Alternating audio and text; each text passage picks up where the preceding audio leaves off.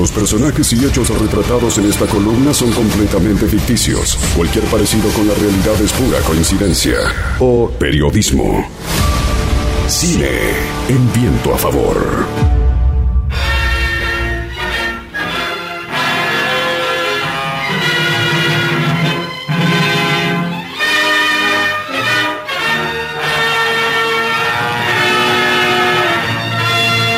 Qué cortinita para recibir al compañero Hernán Gil. ¿Cómo va? Buen inicio de semana, Bernie. ¿Cómo andan igual para ustedes? ¿Todo bien? Bien, muy bien. Bueno, una gran cortina de una película que se cumplen 89 años de su estreno y hablamos de Frankenstein. ¿Y por qué es importante la película de Frankenstein? Porque muy pocos conocen lo que pasó antes y sí lo que pasó después. Lo que quiero decir y a lo que vamos a llegar como conclusión muy rápidamente y muy obvia también es que esa película terminó marcando el destino de cómo conocemos a Frankenstein. Pero déjame arrancar por el inicio y después te cuento de la película. La historia de Frankenstein la escribe Mary Shelley cuando tiene 19 años. Mary Shelley es una escritora británica que era hija de Mary Wollstonecraft. ¿Quién era? Una mujer eh, muy reconocida en el, en el feminismo inglés porque escribió La Vindicación de los Derechos de la Mujer en 1792, un escándalo para aquella época, obviamente. Encima en aquel momento ella era madre soltera, recibió críticas muy pero muy fuertes. Estamos hablando de 1792. Ella después se casa con un famoso novelista, con William Godwin, y tienen a Mary Shelley.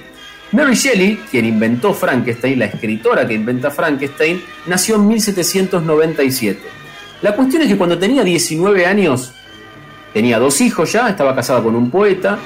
El tema es que ese año particularmente se genera en Europa lo que se denominó el año sin verano. ¿Por qué se denominó así en Europa? Porque el monte Tambora, un volcán muy conocido europeo, entró en erupción. La cuestión es que fue una de las erupciones volcánicas más grandes de la historia, 100.000 personas murieron, la cantidad de ceniza volcánica realmente modificó un montón de cuestiones y por eso se la denominó el año sin verano.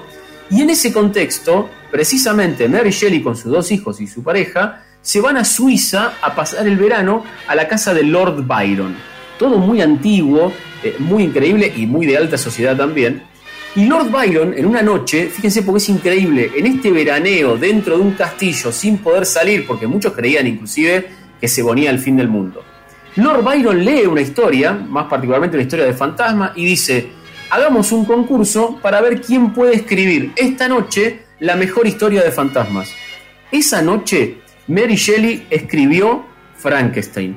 Pero no solo eso, además había un médico, un médico de nombre Polidori, que esa misma noche escribe la antesala de lo que finalmente sería la Drácula de Bram Stoker. O sea, una noche, allá por 1816, cuando no se podía salir porque se creía que se venía el fin del mundo, en un castillo de Suiza se crearon dos de las historias más influyentes de la cultura del terror, del suspenso, que son particularmente Drácula y Frankenstein.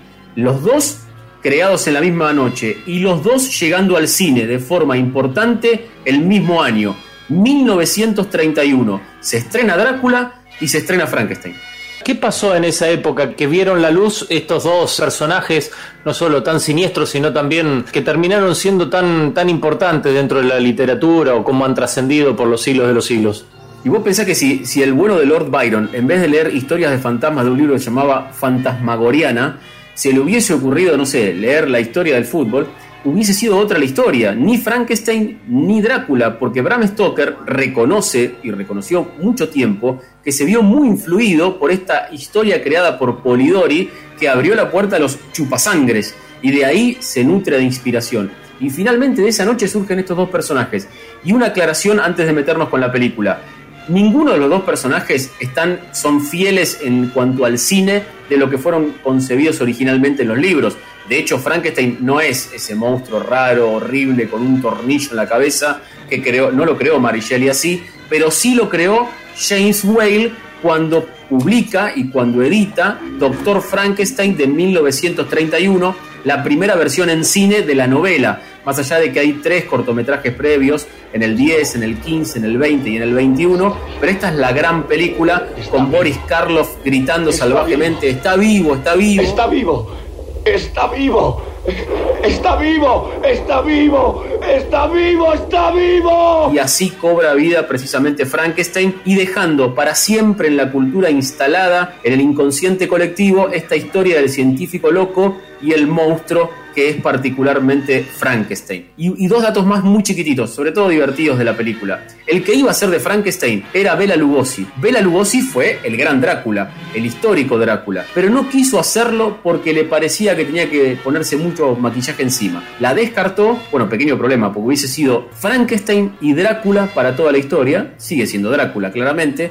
y Boris Karloff quedó como particularmente Frankenstein. Y lo que era filmar en 1931, porque quizás algunos no recuerden que hay una niña en la película.